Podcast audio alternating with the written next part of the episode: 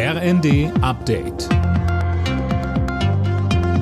Stündlich neu. Auf den Punkt informiert. Ich bin Daniel Stuckenberg. Guten Abend.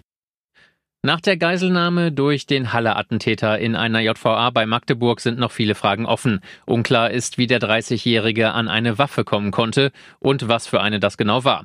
Der Rechtsextremist hatte gestern Abend zwei JVA-Mitarbeiter in seine Gewalt gebracht, um zu flüchten. Sachsen-Anhalts Justizministerin Franziska Weidinger. Justizvollzugsbedienstete haben den Gefangenen im inneren Bereich der JVA Burg überwältigt und ihn sodann in einen besonders gesicherten Haftraum verbracht.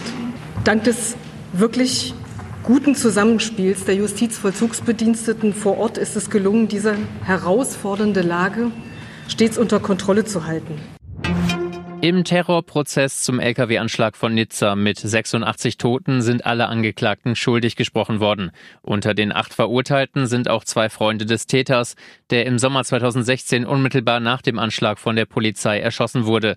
Die beiden gelten als Mittäter und wurden wegen der Beteiligung an einer terroristischen Vereinigung zu 18 Jahren Haft verurteilt. Auch die übrigen Angeklagten kommen ins Gefängnis, unter anderem wegen Waffenhandels. US-Forschern ist ein Durchbruch bei der Kernfusion gelungen. Zum ersten Mal wurde demnach beim Verschmelzen von Atomkernen mehr Energie gewonnen, als dafür verbraucht wurde. Es gilt als erster Schritt hin zur sauberen, günstigen Energiequelle der Zukunft.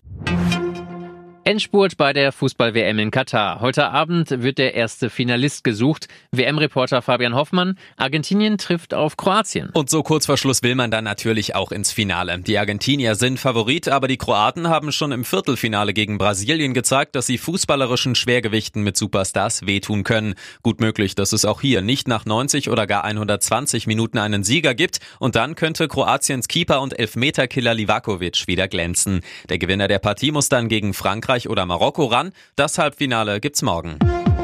Alle Nachrichten auf rnd.de